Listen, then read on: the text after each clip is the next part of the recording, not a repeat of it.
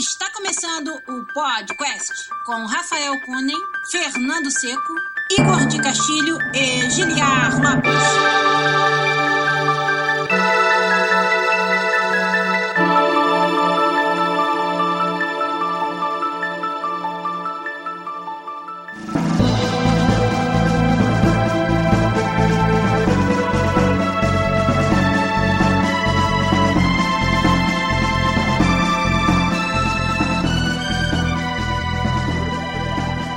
Podcast, né?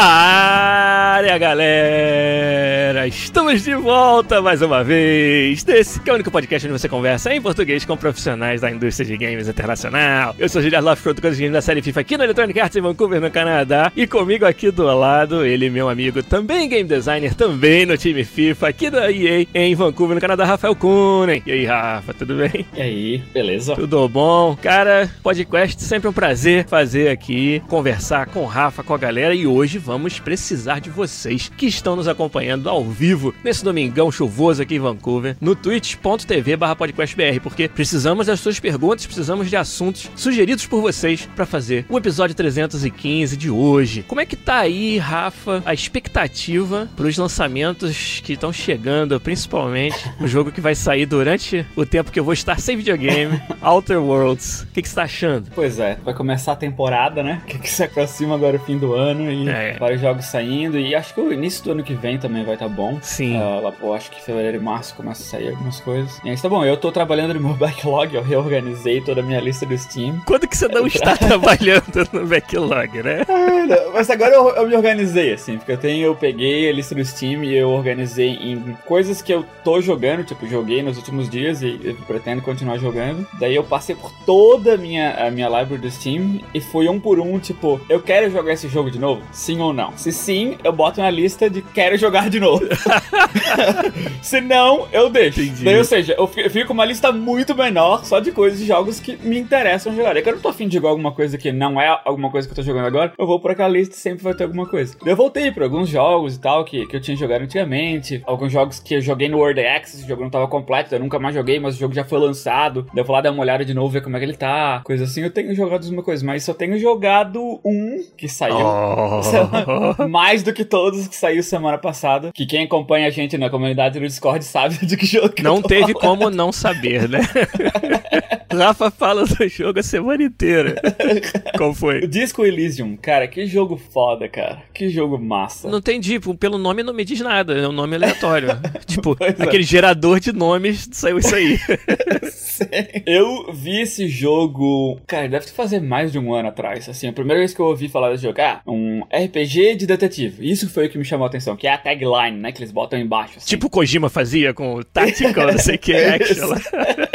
Daí, um RPG RPG de policial, de detetive, que interessante, né? Ele ficou na minha cabeça e eu botei na minha wishlist, eu acho. E daí nunca mais ouvi falar. Daí, uma semana atrás, eu acho meio assim, ó, oh, pô, o jogo tá quase saindo. Uhum. Que foi naquela lista que o Steam bota, né? De upcoming, né? Sim. Jogos que estão pra sair, assim, na próxima semana ou duas. Eu vi, pô, interessante, né? Daí eu fiquei de olho, comecei a ler alguns previews, alguma coisa assim, pra ver qual era, né? Começou a subir empolgação. E eu não consegui entender que jogo que era esse, sabe? Porque todo mundo falava e falava de, de uma feature aqui, de outra ali, mas ninguém falava que tipo de jogo é. É Fallout? É tipo, é. Porra, se for Fallout, hein? é Planescape Torment? É Baldur's uhum. Gate? Como é que eu jogo? Porque dá pra ver pela câmera de cima, assim, que era um RPG, desse que tu clica, assim. Mas além disso, não dá pra saber o que, que era, sabe? Algumas pessoas falavam de uma feature, era alguma coisa meio confusa, de outra. Daí eu fui jogar e eu entendi o porquê que é difícil entender, porque é difícil explicar. É difícil explicar que jogo que é esse, sabe? Ele é muito original, muito único? É, cara, em algumas maneiras. Uma delas uhum. é, tipo, tu olha pra ele assim e vê, pô, gráfico bonitinho, e é um isométrico, tu clica pra isso, é, é familiar. Uhum. Mas isso é só uma camada do jogo, assim, que é como tu, tu interage, né, uhum. com ele. Mas o, o, resto do jogo, ele é muito... Como é que eu vou usar a palavra? É como eu falei antes, né, que é difícil de, de tu explicar o que o jogo é. É muito fácil tu tentar explicar e não fazer jus ao jogo. Entendi. Sabe? Não explicar exatamente o que é o jogo. Assim, eu posso Tipo os jogos explicar- que a gente fala, ah, é um shooter com não sei o quê, mas você tá realmente.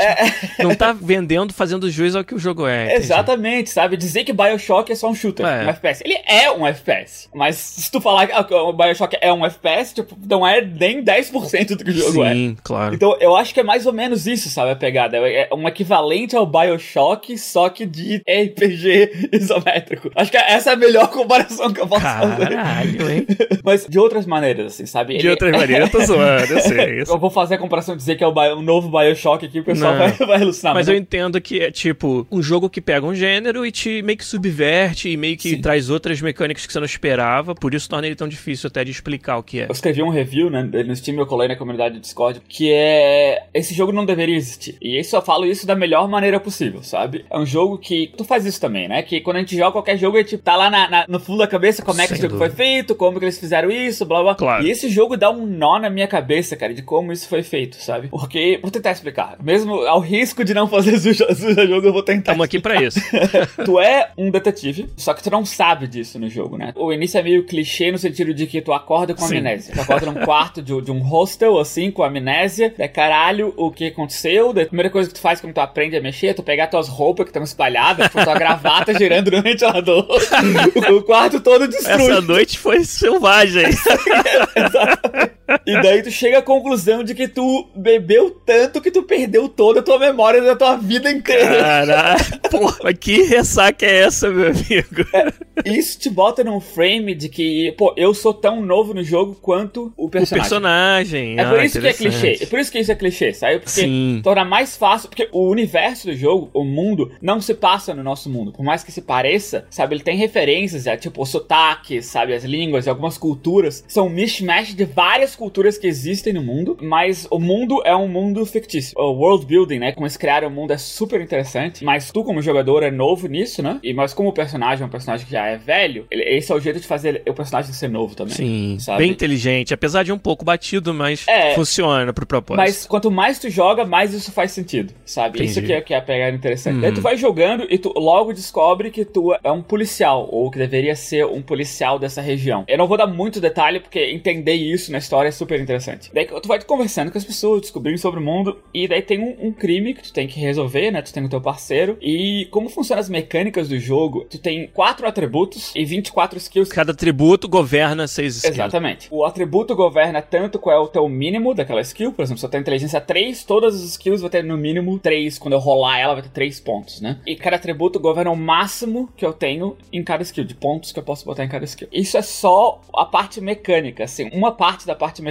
Tem uma outra parte que é super interessante, que é, na tua cabeça, o teu personagem ele é meio psicótico, assim, sabe? As tuas skills, elas são basicamente vozes na tua cabeça. o melhor paralelo que eu consigo fazer é aqueles desenhos, antigamente, lembra que tem um anjinho e o diabinho? Sim, sabe? a Ah, faz consciência. isso. Não, a não faz consciência isso, a tua boa, a consciência- consciência ruim. é. Exatamente. Cada skill fala contigo diretamente, sabe? Do tipo, por exemplo, a tua skill de dar porrada. Vou dar um exemplos bem genéricos. Um cara folga contigo da tua skill de dar porrada e fala, pô, tu vai deixar barato assim? Pô, enfia, enfia a mão na cara dele, velho. Você sabe? Coisas assim. Aqui Ficam ali, tipo, buzinando. né? Ainda de cima, daí uma outra skill fala: Não, acho melhor tu conversar com ele. Se tu puxar briga, não vai te ganhar nada, sabe? Aham, a skill de entendi. retórica fala isso: Não, conversar é melhor. é melhor. Aham. E todas as skills podem ser testadas de duas maneiras: passivamente e ativamente. Passivamente, basicamente tudo, todas as conversas, tudo que tu olha, entrando num ambiente, tudo que vai acontecendo no jogo enquanto tu navega, tá testando skills. Uhum, e quando entendi. alguma skill passa, ou quando alguma skill que é fundamental falha, ele vai te botar um input. Skill de percepção, cheiro. Daí tá, tem um cheiro de peixe cru, né? Peixe eh, no ar. Passivamente isso. É, que só te ambientam a coisas que tem a ver. Pô, tu percebeu uma impressão digital ali no, no coisa, sabe? Coisas que tu não precisa testar. Pô, que visão boa em perceber uma impressão digital.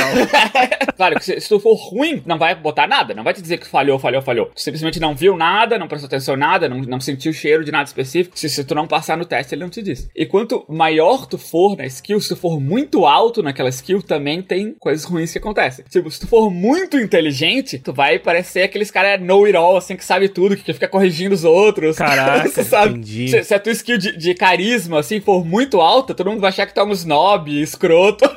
Celebridade, metidão é, celebridade. Metidão, sim, exatamente. Tu balancear, se tu for muito alto no skill, tu vai passar nos testes, mas vai ter consequências negativas. Eu nunca, não me lembro de um RPG que tenha feito isso, cara. É impressionante. Muito foda. E tem as, as maneiras passivas também, né? Que tu pode, no, no diálogo, ah, tal coisa, tu pode tentar convencer, pode tentar intimidar. E tem as skills que ele vai te dizer, né? Como é clássico do RPG, ele vai te dizer qual é a skill que ele tá testando. Uhum. E ele te diz a chance de passar. E várias coisas podem modificar. A tua roupa pode modificar, né? O que tu tá usando pode fazer modificadores. Alguma coisa que tu conversou antes com aquela pessoa. Por exemplo, se tu resolveu é, peitar ela, pode ter um modificador, algum teste, positivo ou negativo. Que faz todo sentido. Qualquer outra coisa do jogo que tu viu, que tu fez, podem dar flags que vai dar modificadores negativos ou positivos. Tu ter uma ferramenta específica, tu não ter, todas as skills, tu vai ter modificador que tu vai, vai fazer para passar. E daí isso, né, misturado com toda a narrativa, com os personagens, a história é super interessante, o mundo em si é bem interessante como funciona o mundo, tipo as culturas, sabe, toda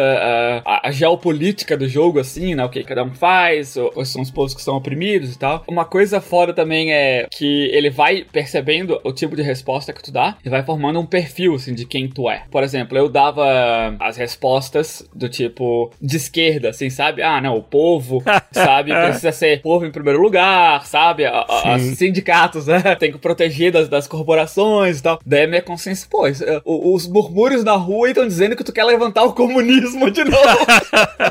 o jogo reconheceu é, isso. o jogo reconhece isso. Daí tu pensa assim, não, é, realmente, sou isso. Não, não, eu sou só um pouco de esquerda, mas não comunista. só... e coisas desse tipo, não só as tuas ações, mas várias coisas no jogo te dão pensamentos. É uma das partes, uma das mecânicas mais, um pouquinho mais complicadas do jogo. Mas, na verdade, não, nem são tantas depois que entende como funciona. Tem uma lista enorme de pensamentos que pode passar pela cabeça do teu personagem. Por exemplo, isso, né? Quando tu fala assim, pô, tá de esquerda, tu quer levantar o comunismo. Tem uma que é, tipo, comunista, por exemplo. Daí eu quero selecionar isso como uma coisa que realmente me importa, algo que eu quero considerar, que eu quero pensar sobre, que eu quero botar na minha cabeça para processar. Daí eu seleciono isso, eu boto no meu armário de pensamentos, que é o nome da feature. Uhum. E daí ele vai te dar um bônus passivo ou, ou, negativo, tipo um perk, assim, temporário, enquanto tu processa isso, que é a duração de tempo do jogo. Daí depois que tu processa isso, vai te dar um outro bônus, vai substituir aquilo por um outro bônus que é ou positivo ou negativo. Tu nunca sabe, tu só sabe depois que tá lá. E daí tu pode, se quiser remover ele, tu pode gastar um ponto de skill quando, quando tu passa de nível. Entendi. Um skill point, tu pode botar mais slots também pra coletar. Esses são tipo perks, assim. Como tu vai moldando, sempre tu pode escolher tu quer fazer isso ou não, quer focar isso ou não. E sempre um de cada vez. É, ele vai, vai vindo, né? O jogo vai te expondo isso, sabe? Tu é capitalista? Eu posso, não, não, o personagem falou uma coisa capitalista, mas ele não é. Então eu descardo esse pensamento. Uhum. E coisas assim, ou tu, tu quer proteger os oprimidos, sabe? É, meu personagem faz isso. Então eu seleciono isso como, ganho isso como um perk. Ou até relação com um outro personagem, por exemplo. Tu tá se dando bem com ele, é, eu quero, quero focar nisso, sabe? Tu pensa em, em como tu vai, uh, vai melhorar o teu relacionamento com ele. Daí bota isso no teu armário de pensamentos. E tem um, um número de slots. Depois que tu aceitou, tu só pode tirar gastando um ponto de skill. Entendi. Depois que tu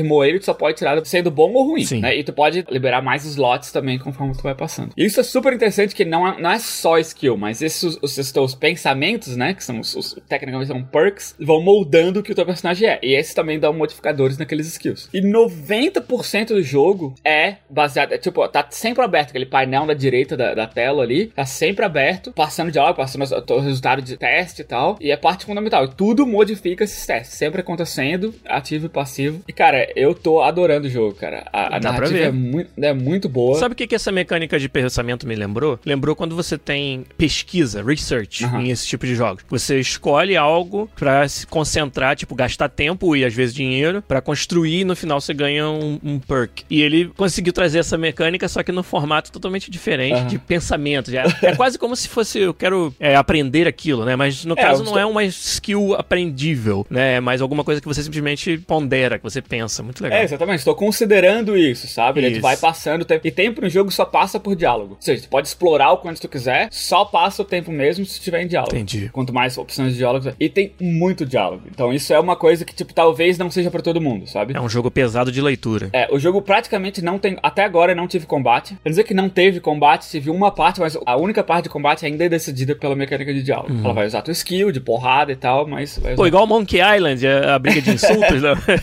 não? não, não, é. Ele usa a mecânica, mas tu ainda dá, dá um soco na cara do bicho. Então, pra quem não gosta muito de ler e tal, eu, particularmente, assim, eu, eu às vezes, eu, quando eu jogo muito pesado na leitura, eu, eu perco paciência, sabe? Eu começo a dar, uhum. dar skip se for muito. Mas isso eu acho tão interessante, cada conversa, sabe? até coisas que tem pouco a ver com a missão, sabe? E o jogo vai te dando um feedback nisso. Tu vai explorando, vai vendo, pô, isso aqui que é interessante, vai desviando do assunto, daí o teu parceiro te dá uma cutucão assim, o que, que isso tem a ver com a nossa missão?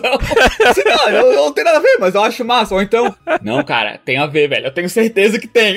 sabe? Tu começa... E esse jogo te dá essa liberdade de escolher essas opções que não tem nada a ver, ou fazer perguntas que não tem nada a ver. Um, porque é, é a mecânica de passar o tempo. Dois, te dá a exposição do mundo, uhum. sabe? E três, é o mais próximo de um RPG de mesa, assim, sabe? Que tu pode perguntar o que tu quiser, tu pode fazer o que tu, o que tu quiser. Verdade. Não toda opção tem a ver com o plot, tem a ver com, com as coisas. Não é um livro-jogo onde é. cada opção tem que te levar para algum lugar. Uhum. Você tem coisas que é só para você explorar. E no RPG de verdade, a grande diferença pro livro-jogo é essa, essa liberdade de você poder perguntar o que quiser, falar o que quiser. Uhum. E isso é muito difícil de você capturar num game, né? Parece muito elaborado o, o sistema todo de diálogos e, e o quanto cada ação praticamente influencia outras coisas que vem à frente. Isso daí é, é impressionante pela forma que você tá falando, como é que é, é foi feito. Esse é o ponto que eu falei antes que esse jogo não deveria existir. É como eles levam as tuas escolhas em consideração. Uhum. Sabe, as coisas que tu escolhe, as tuas skills, tu percebeu algo, não percebeu, algo tu, tu resolve falar ou não falar. Tudo isso muda o jogo de uma forma que eu nunca vi antes. Uhum. Não é tipo jogos da Telltale que muda um pouquinho, daí volta e já converte de novo, sabe? As coisas podem fundamentalmente mudar como tu responde. E isso é, é foda de, de entender Sim. como isso foi feito. Ainda mais um jogo baseado em texto onde alguém teve que escrever todos os textos. Sim. Né? Imagina quantas opções, quantas variações explodem a partir daí que alguém teve que ir lá e escrever uma resposta para cada uma delas. Exatamente, sabe? Uma coisa que eu, que eu falei para ti quando a gente tava vindo para casa, de que, que eu recomendo quando tu jogar esse jogo,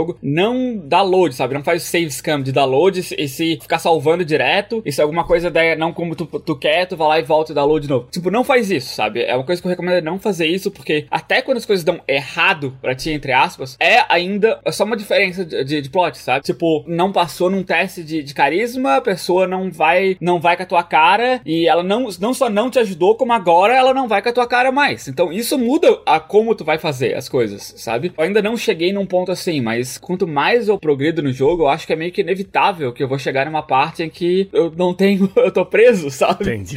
Porque não tenho mais muito para onde ir, assim, as minhas opções vão ser limitadas, sabe? E o jogo em si, até onde eu, eu aprendi, né, na, na comunidade dele do Discord ou, ou lendo online, o jogo permite isso, sabe? Tipo, o jogo é, o plot principal é, tu é um detetive, tem que salvar essa missão, mas tu pode pegar foda-se, sabe? Eu não tô nem aí, vou zoar, eu sou, sou horrível pra todos os skills de, de detetive, não, não sei fazer nada, só vou explorar por aí, descobrir o mundo, sabe? Fazer merda, usar drogas, sabe? Tu pode fazer isso, sabe? O jogo te permite esse, esse tipo de, de abrangência na, nas opções que tu pode fazer. No meu primeiro playthrough, tu tentando jogar certinho, tu tentando ser um detetive certo, e porque, até porque o mistério é interessante, sabe? Sim. Dá uns, uns plot twists interessantes nas investigações, assim, que eu acho bem legal. As mecânicas de investigação, como que eles falam, pra perceber que eles, os caras pesquisaram bastante sobre, sabe? É, é, bem interessante, cara. Eu, eu tô apaixonado pelo jogo. Você não tá fazendo igual né? Que vão lá pro jogo onde você ficou congelado anos e anos, tem que ir atrás do seu filho que foi sequestrado. Ué, filho, foda-se, vou aqui na, na, cidade tocar o terror, ganhar dinheiro no cassino.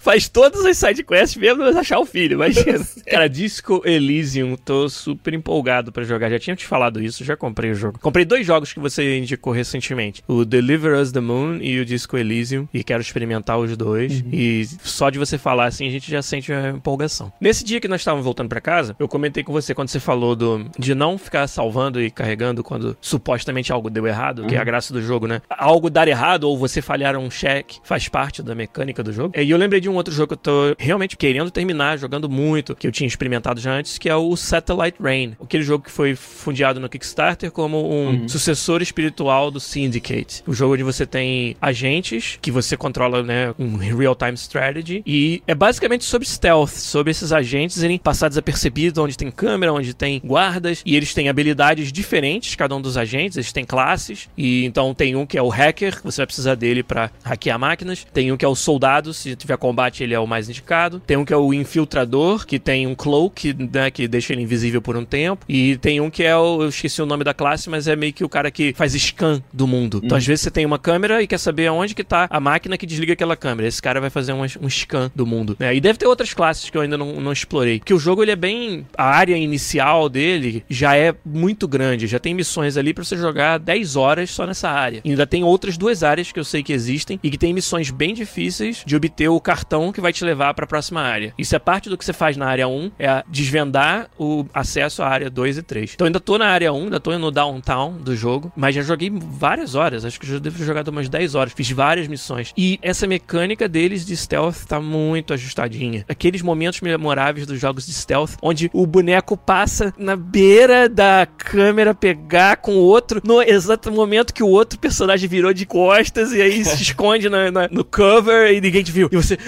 respira, sabe? Então ele tem vários desses momentos. E, para remeter à história do save que eu falei, é um jogo que não te deixa salvar quando você está numa área onde você não deveria estar. Então na cidade você sabe as áreas da cidade onde você pode andar livremente, contanto que você não tenha sua arma à mostra, você pode andar livremente, ninguém vai mexer com você. Só que, obviamente, as coisas interessantes para fazer estão todas em áreas que são propriedades privadas. Então que você tem que achar uma zipline do alto de um prédio para descer nesse lugar, ou uma porta que você pode hackear e entrar, ou pagar para um cara, um funcionário da empresa te deixar entrar pela porta dos fundos. Todas essas mecânicas existem no Satellite Rain. Então, a partir do momento que você entrou nesses complexos que você não poderia estar, não pode mais salvar. Então, uhum. se você é do tipo da pessoa que se a câmera te viu, você quer dar load, você vai ter que rejogar as missões muitas vezes, uma parte longa delas, porque porque você tem que voltar para antes de você sequer entrar nesse lugar. E as missões podem levar, cara, meia hora de jogo, você ali na, no perrengue de não ser visto, entendeu? De ninguém te, te pegar e é muito maneiro. Eu, eu joguei o Satellite Rain quando saiu, joguei um tempo e eu, eu curti bastante, cara. É um, é um jogo que eu quero voltar a jogar. Esse tipo de coisa de, de tem que se lidar com a situação, adaptar com o que acontece, sabe? Fazer o melhor é. do que da situação quando ela dá errado, é bem, é bem massa. Eles têm mecânicas até bem pensadas, sabendo que você, no jogo de stealth, é muito tentativa e erro, né? Uhum. Então, por exemplo, a primeira vez que o guarda te pega dentro da, desse, dessa facility, ele não te mata, dependendo do lugar, né? Se for um lugar de alta segurança, ele vai atirar. Mas tem muitos em que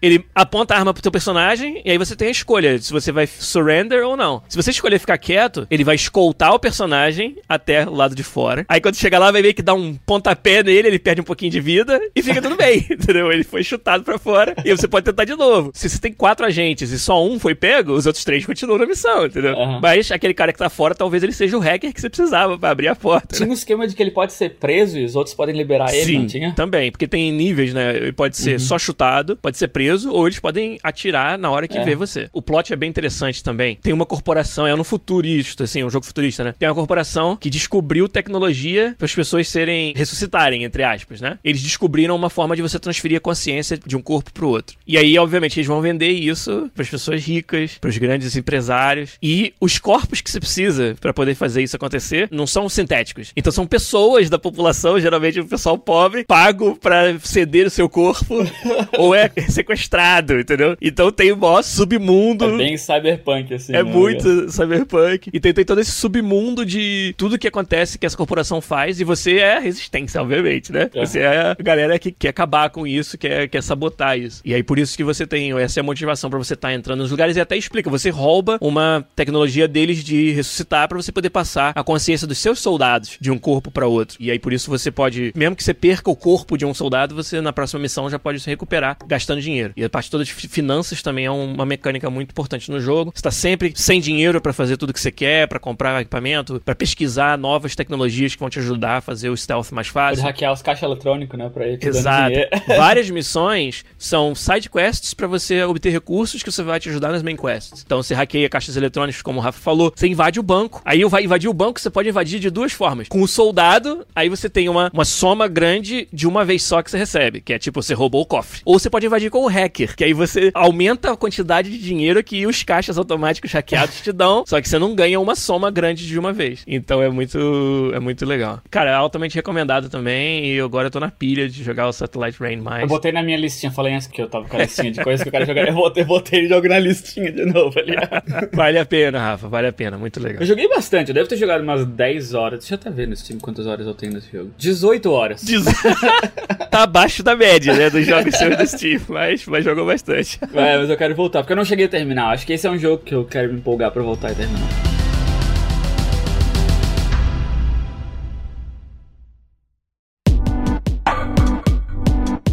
Então beleza, vamos tentar então agora meio que fazer um tipo um assunto principal e falar um pouco sobre os assuntos aí mais pontuais que vocês quiserem. Lá em cima teve uma pergunta, o pessoal no chat do Twitch hoje tá interagindo bastante uns com os outros, é bem legal de ver. Mas lá em cima teve uma pergunta que eu queria responder. Foi o Lucas DVS19 perguntou assim: se tem chance de trabalhar com games no Brasil sendo só programador. Aí a galera perguntou, tá, mas o que é ser só programador, né? Então, eu imagino que é quando você sua formação é uma formação clássica de desenvolvimento de software, mas você não necessariamente é um cara de rendering de gráficos, ou de animação, ou você não é alguém que entende muito de game design. É, eu acho que tem lugar para esse tipo de perfil nas empresas de games. Eu não sei, quando você fala de Brasil, o escopo das coisas é menor, o tamanho das empresas são menores, então talvez no Brasil seja um pouco mais difícil, porque tem muito mais valor aquela pessoa que tem atalhos para certas coisas, né? Por exemplo, você tem um programador que vai fazer interface ou servidor, mas se aquela pessoa também é capaz de fazer um pouquinho de rendering, uma empresa pequena isso tem muito valor, porque a hora que dá uma merda no rendering e não tem gente suficiente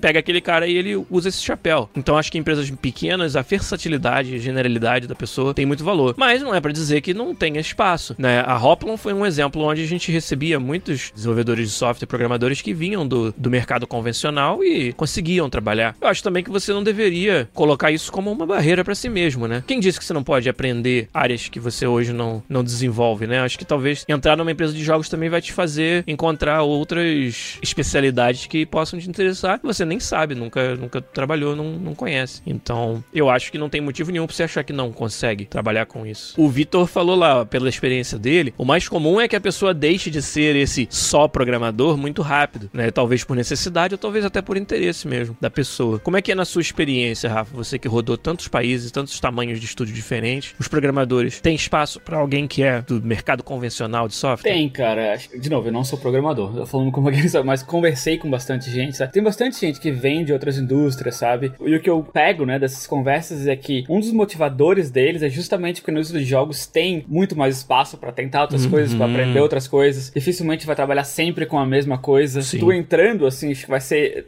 Se não por vontade, por necessidade, tu vai acabar pegando outras coisas. Entendi. E várias empresas, inclusive, incentivam isso, sabe? Tu é um programador de front-end, sabe? Mas tu quer começar server, que é uma coisa que tu gosta, é programador de servidor. Daí, de vez em quando, vão te botar botar alguma coisinha ali, vão te ajudar, sabe? Porque é do interesse da empresa que tu também, que tu sabe que seja é claro. versátil da, dessa maneira, assim, sabe? Então sempre tem esse, esse espaço pra tu aprender mais, as pessoas vão querer e, e, vai ter o que fazer, sabe? Se não for por vontade, vai ser por necessidade.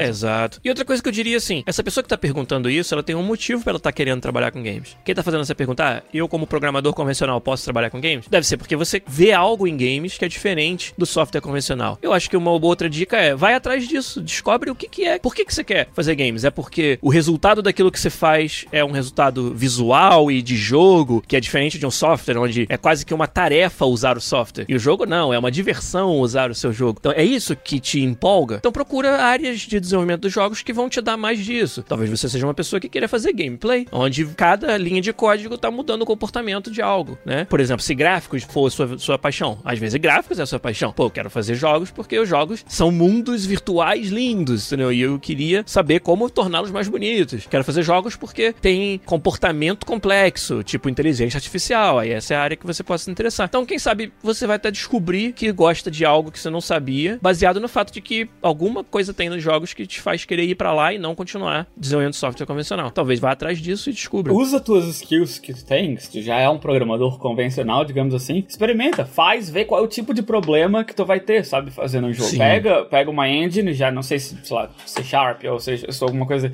Faz um joguinho, faz alguma pequena e vê o tipo de problema. Se aquele é o tipo de problema que tu gosta de resolver, sabe? É o que a gente fala para todo mundo aqui, não só o programador. Faz jogo, cara. Exatamente. Se tu quer saber o que, que é, se tu quer aprender, é a melhor maneira, velho. Exatamente. Que isso vai, vai te ajudar nessa, nessa questão também. Sim. Ó, tem uma pergunta lá no chat de um conhecido nosso, hein, Rafa? Vê se você reconhece o nome. o Dani.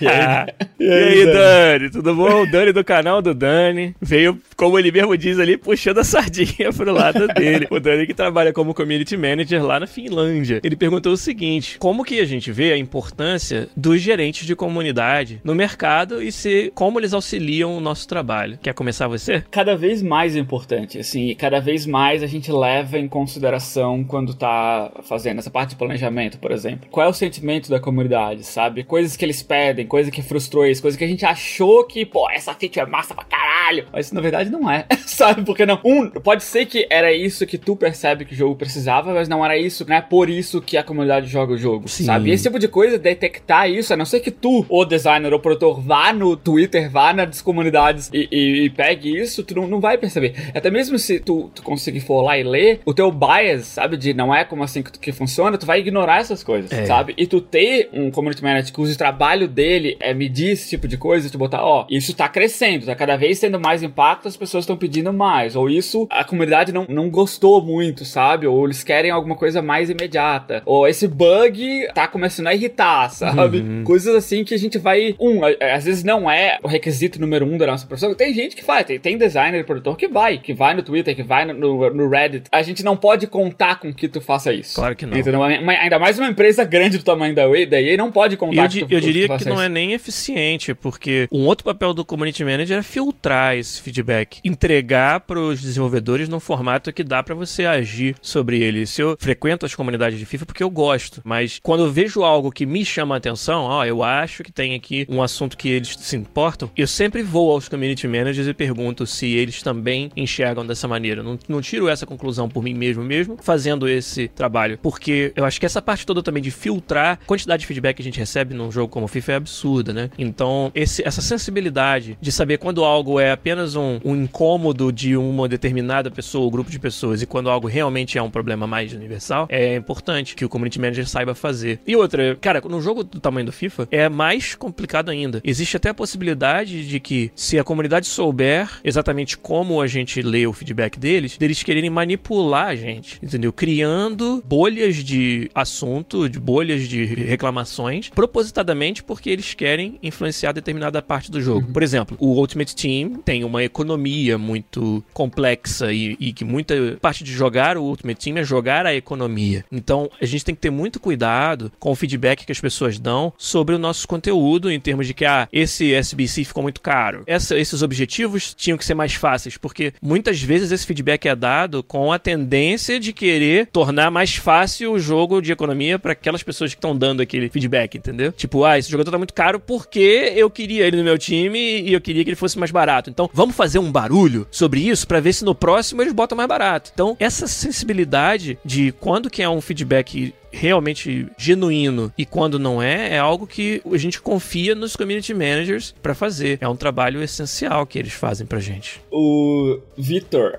Vetor. É, ele fez uma pergunta também: quais são os desafios de onboarding de um novo membro quando já são os últimos meses de um projeto? É interessante que eu passei uhum. por isso agora, assim, né? Eu tava no FIFA Mobile e eu entrei, eu fui pro console no FUT e isso era nas últimas semanas, assim, da, de lançamento. O jogo não tinha sido nem lançado ainda, né? E isso é interessante porque tem o fato de tu tá. Um, tu não pode contribuir imediatamente, porque tu não tem o contexto, sabe? Tu não tá, sabe quais são todos os, os problemas, o que, que tem que fazer mesmo. Tipo, tipo, dificilmente, ainda mais pra designer, assim, sabe? Não é como se fosse um programador que se eu pegar dois dias ali e me acostumar com o código, eu talvez consiga resolver um bug ou outro. Verdade. sabe? Pra designer é muito mais difícil. Então, como o resto do time tá ocupado lançando o jogo, eles não podem me ajudar com perguntas assim e tal. Então, isso foi uma das coisas que aconteceu foi que eu deveria ter começado dois meses antes. Mas parte do que isso não aconteceu foi porque, por causa justamente isso, sabe? O, o time não poderia me ajudar. Eu não poderia contribuir com quase nada, porque tava na reta final para lançar o jogo, e o time não, poderia, não ia ter tempo para me ajudar a fazer as coisas, sabe? Então foi um dos, um dos motivos que foi que retrasaram um pouco. Eu comecei algumas semanas depois, que ainda tava antes do lançamento, mas é aquela janela de que eu vou estar tá lá já para me preparar pro próximo, que é onde eu realmente vou trabalhar. Porque é quando tu, tu tá terminando um jogo, ainda mais um jogo como o FIFA, né? Tu tá terminando um, o, o próximo já tá começando, ao, ao mesmo tempo, claro. basicamente. Assim, não pode, ninguém tem, ah, vamos tirar dois meses de férias, daí a gente volta. Não sei. então, daí eu teria que começar antes de sair para que eu pudesse ler documentação, entender como é que funciona processos que são diferentes, mesmo sendo da mesma empresa, para poder, quando começar pra valer, assim, eu já poder contribuir. Tem essa,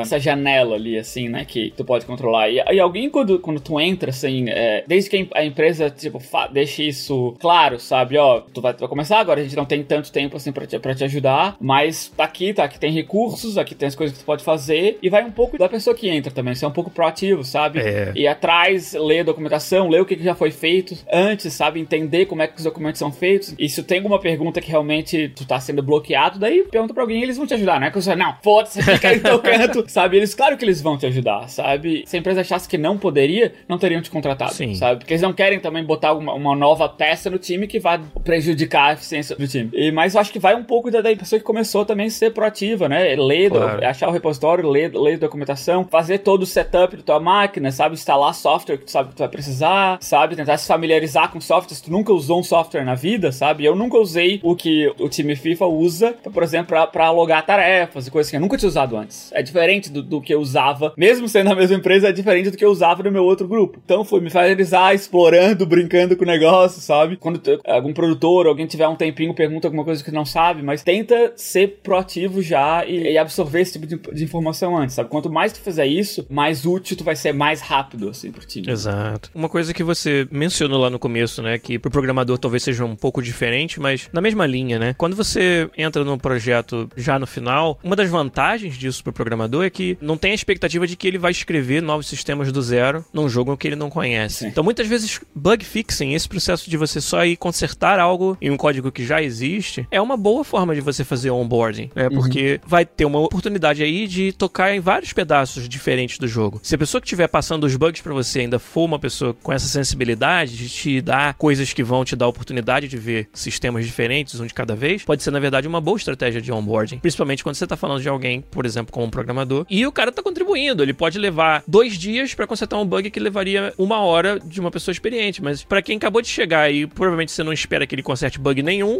passa um para ele e ele passa esse tempo aí aprendendo e vai fazer. Quando eu entrei na EA foi exatamente assim. Eu entrei no final do projeto e isso foi bom para mim. É, é isso que eu percebi de programadores também. Eles entram no projeto, é sempre assim. Ninguém espera que nas primeiras semanas tu vai ser produtivo. Claro. Sabe, ó, tem esse bug que é relativamente simples. É um negócio mal alinhado na tela aqui, pronto. Tu sendo programador, tu sabe mais ou menos aonde tu, tu, tem que fazer, sabe? Tu vai precisar talvez, ah, onde fica esse tipo de arquivo, onde vai. E daí tu vai lá, mexendo, talvez um dos programadores sênior que já tá lá há cinco anos resolvesse aquele em, em, um minuto. Sim. Mas talvez tu demore um dia inteiro, porque tu vai ter que achar onde é que tá, achar dependências e tal. Isso é esperado. Isso é normal. E sabe, é por isso que eles te dão esse tipo de bug pra tu se acostumando, ver onde é que tá as coisas, sabe? Pra quem perguntar, quem sabe. E agora tu sabe aquela coisa. Sim. Só uma curiosidade, né? Primeiro bug de todos que me passaram. Dia 17 de novembro de 2008, quando eu entrei na EA, tava o final do FIFA Ultimate Team 2009, né? Que era um DLC pro FIFA 9. O primeiro bug de todos tinha um script que pegava uma planilha com os créditos do jogo e exportava no formato que o jogo lia. E esse script não tava funcionando mais.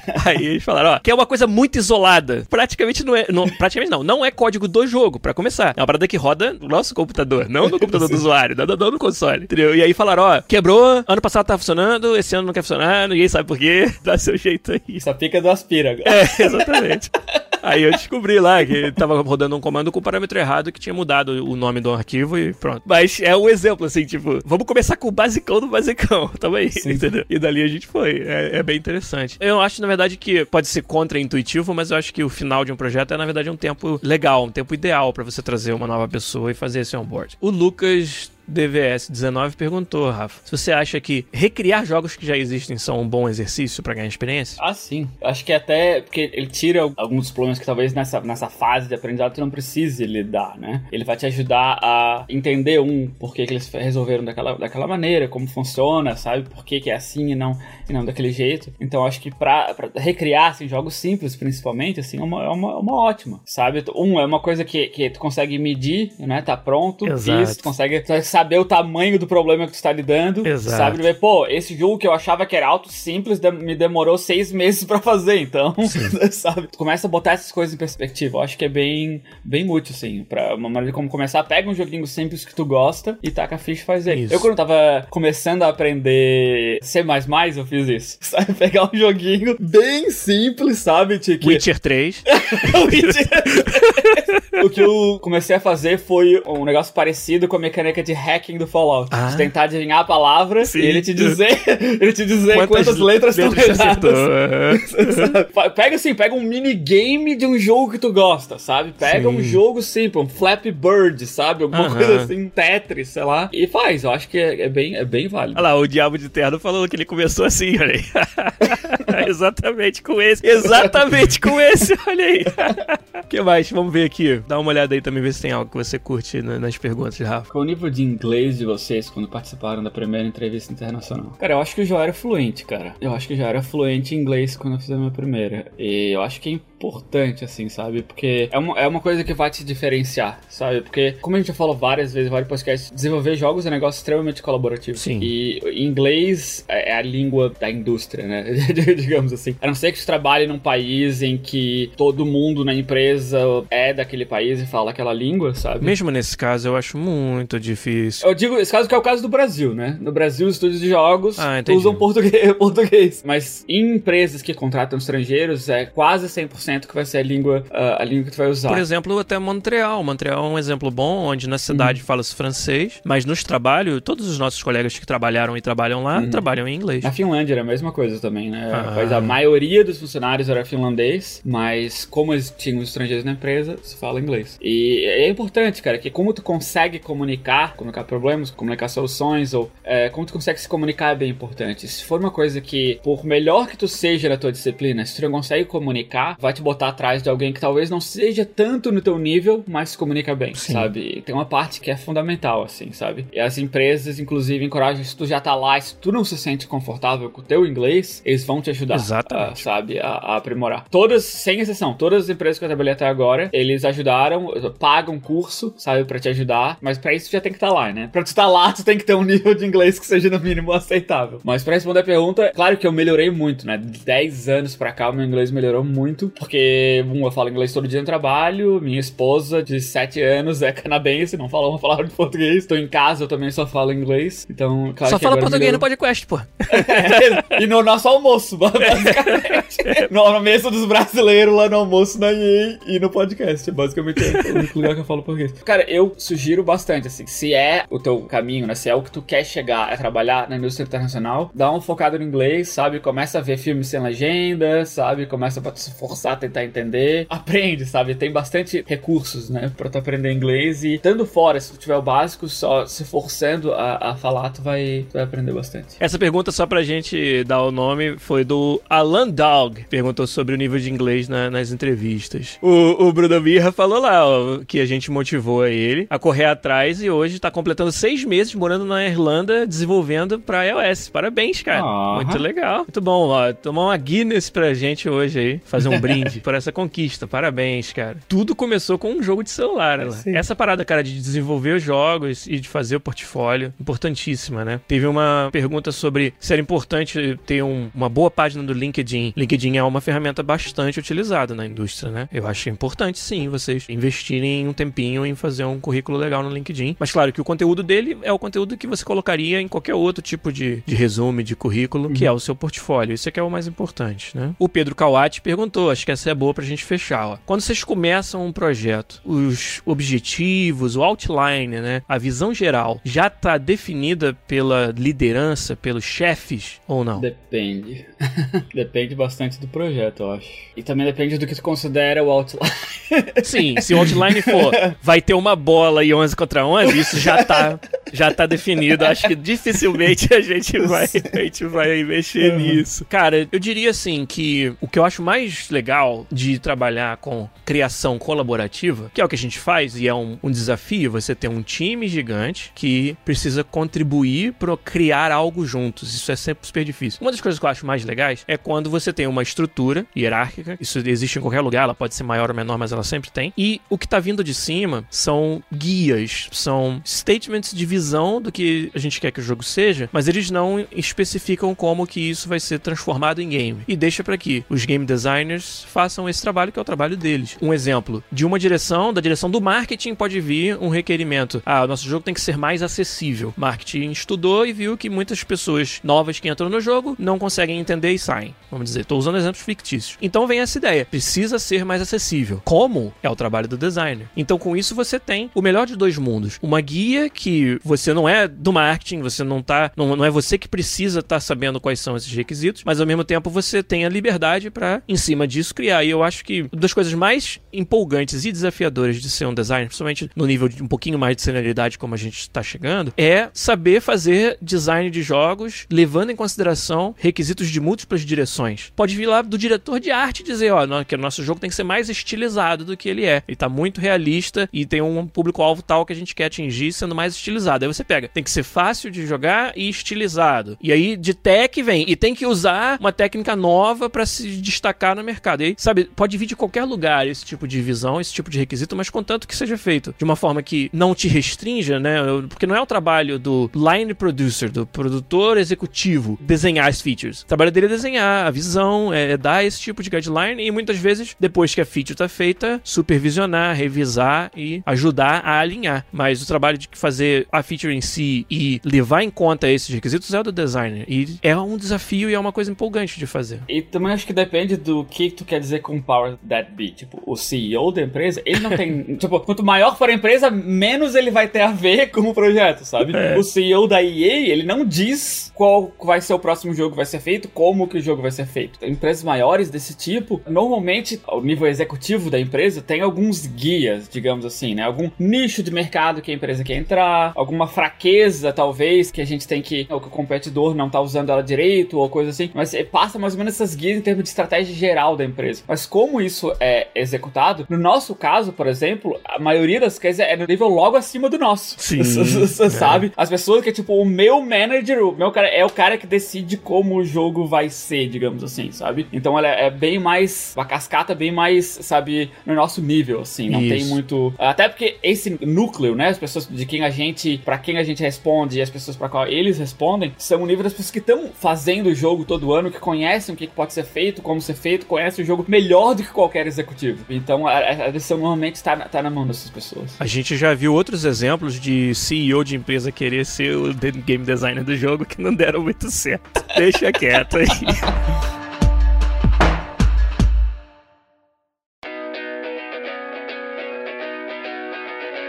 Mas então, gente, olha, é isso. Acho que por hoje ficou de bom tamanho. A gente respondeu várias perguntas aí. Quem perdeu, né, perdeu. Perdeu a oportunidade de conversar com a gente aqui e nos ajudar a fazer o podcast 315. Mas queria agradecer demais a todos vocês que estão aí no chat do Twitch, galera que sempre nos ouve. Muito obrigado. E lembrando, né, para dar os avisos aqui de finalização do episódio, durante as próximas três semanas não vai ter live. Não vai poder estar aqui no Twitch, porque deixamos três episódios já pré-gravados que vão ser lançados no nosso feed aí do podcast durante a minha viagem, que semana que vem tô aí com vocês no Rio de Janeiro, no SB Games. Fiquem ligados, quem quiser ir lá tomar uma cerveja, conhecer a gente, conversar lá no Podcast in Rio, é só entrar lá no nosso Discord, a gente tá combinando já o dia e o horário que a gente vai se encontrar com os ouvintes e vai ser bem legal lá no Rio de Janeiro. E depois vou tirar umas férias de duas semaninhas lá, ficar com a família, ficar com os amigos e aí volto pra cá. Então, durante essas três semanas, sem lives, três episódios pré-gravados que vocês aguardem aí que estão bem legais e depois a gente vai voltar. Mas, por hoje, queria agradecer Rafael Kunen ter tirado o tempo que você poderia, cara, você poderia estar tá fazendo tantas tantas coisas. Você poderia estar tá lá fora tomando chuva na cabeça. Você podia estar tá levando o gato para passear, que nem precisa, né? gato que não precisa passear. Você podia estar tá fazendo tanta coisa, tá aqui com a gente gravando podcast. Jogando então, disco Elysium. Ah, olha aí, é, essa é uma boa. Poderia estar jogando Fallout, falou ali o Pedro Kawati. Então, tinha tantas coisas melhores que você podia estar fazendo, você tá aqui gravando com a gente. Então, obrigado, cara. Uhum. Valeu. Valeu. Até amanhã no trabalho, a gente vai se falando aí. Até uhum. mais para vocês. Até semana que vem, mas o de semana que vem vai ser direto do túnel do tempo. Um abraço e a gente volta com mais um podcast. Tchau.